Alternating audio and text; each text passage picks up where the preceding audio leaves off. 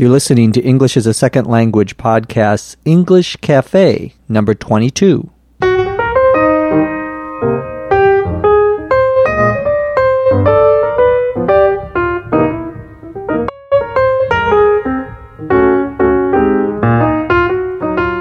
This is episode 22 of the English Cafe.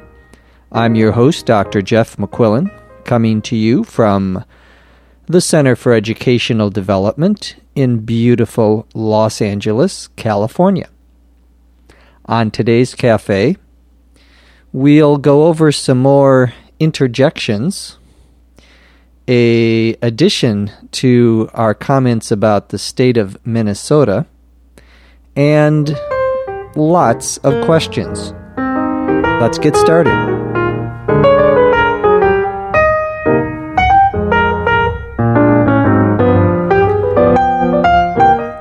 On the last cafe, I talked about the state of Minnesota, my home state where I was born, and I listed some of the famous people from Minnesota.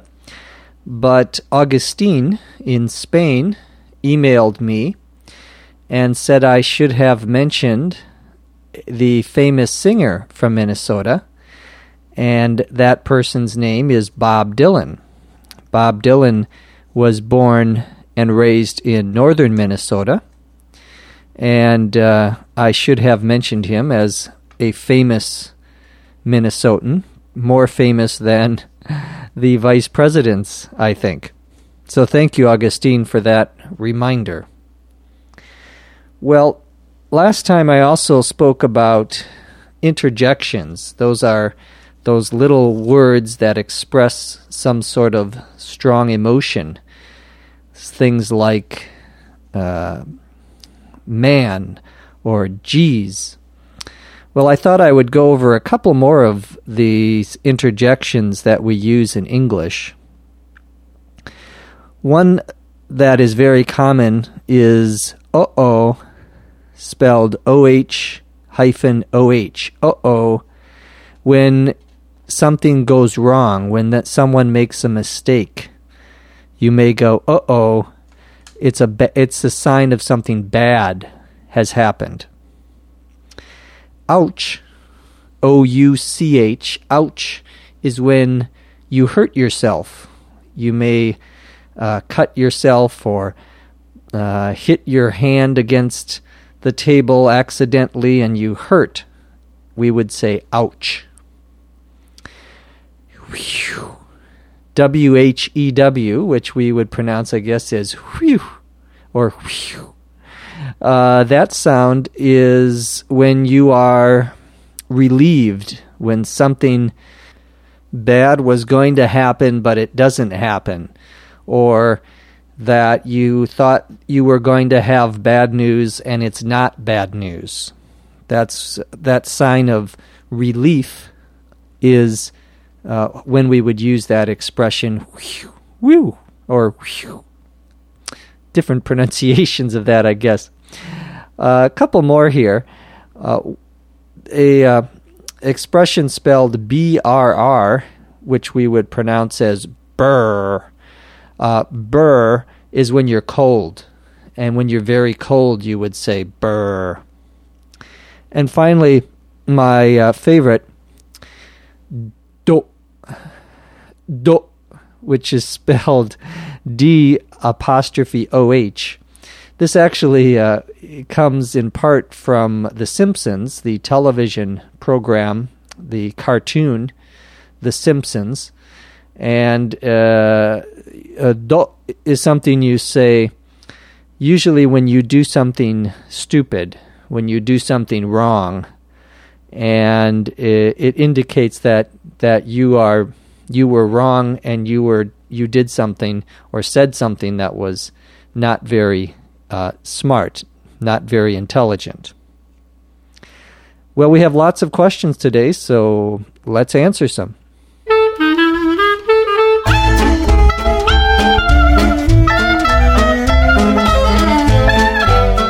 Our first question comes from Greg in Poland. Greg wants to know the difference between in and into. When do you when do you use in and when do you use into?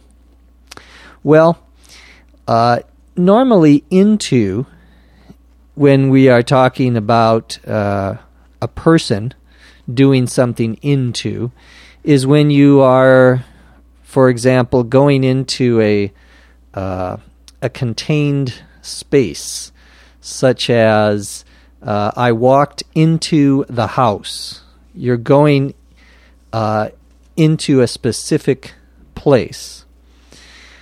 It's possible to say I'm going in the house, but uh, into is something we would use for a room or a house or a building.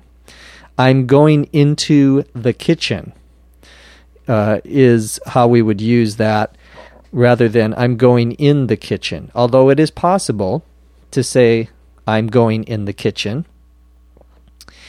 If you're talking about someone's location, where they are, you use in, not into. So, uh, where is John? He is in the kitchen. He walks into the kitchen, but he is in the kitchen. So, uh, into here has a sense also of going into something, whereas in, they're already there. There are other uses of into. Uh, into also can mean uh, interested in. He's into classical music, means he is interested in classical music. Rafael in Venezuela wants to know about how we use the word indeed. I N D E E D. Indeed. Well, there are again a couple of uses for indeed. One is the idea that something is really or truly or actually some uh, for example he is he is indeed here means he is really here. He is actually here. He is truly here. Another use of indeed would be when you are agreeing with someone. Uh, this is sort of a slightly old fashioned use. And someone says it's very cold out. And to agree with that person, you say, Indeed, it is. So that's another possible use of indeed. We also use indeed at, at the beginning of a sentence when we are going to give more information uh, about a topic, similar to the expression in fact. For example, it is very cold outside. Indeed, it is freezing. So we, we give some additional information that confirms or provides more evidence for our previous sentence. Ali in China, moving to the other side of the world, wants to know about the expression that he read on a website mail in rebate. Mail, M A I L hyphen in rebate, R E B A T E. Let's start with rebate.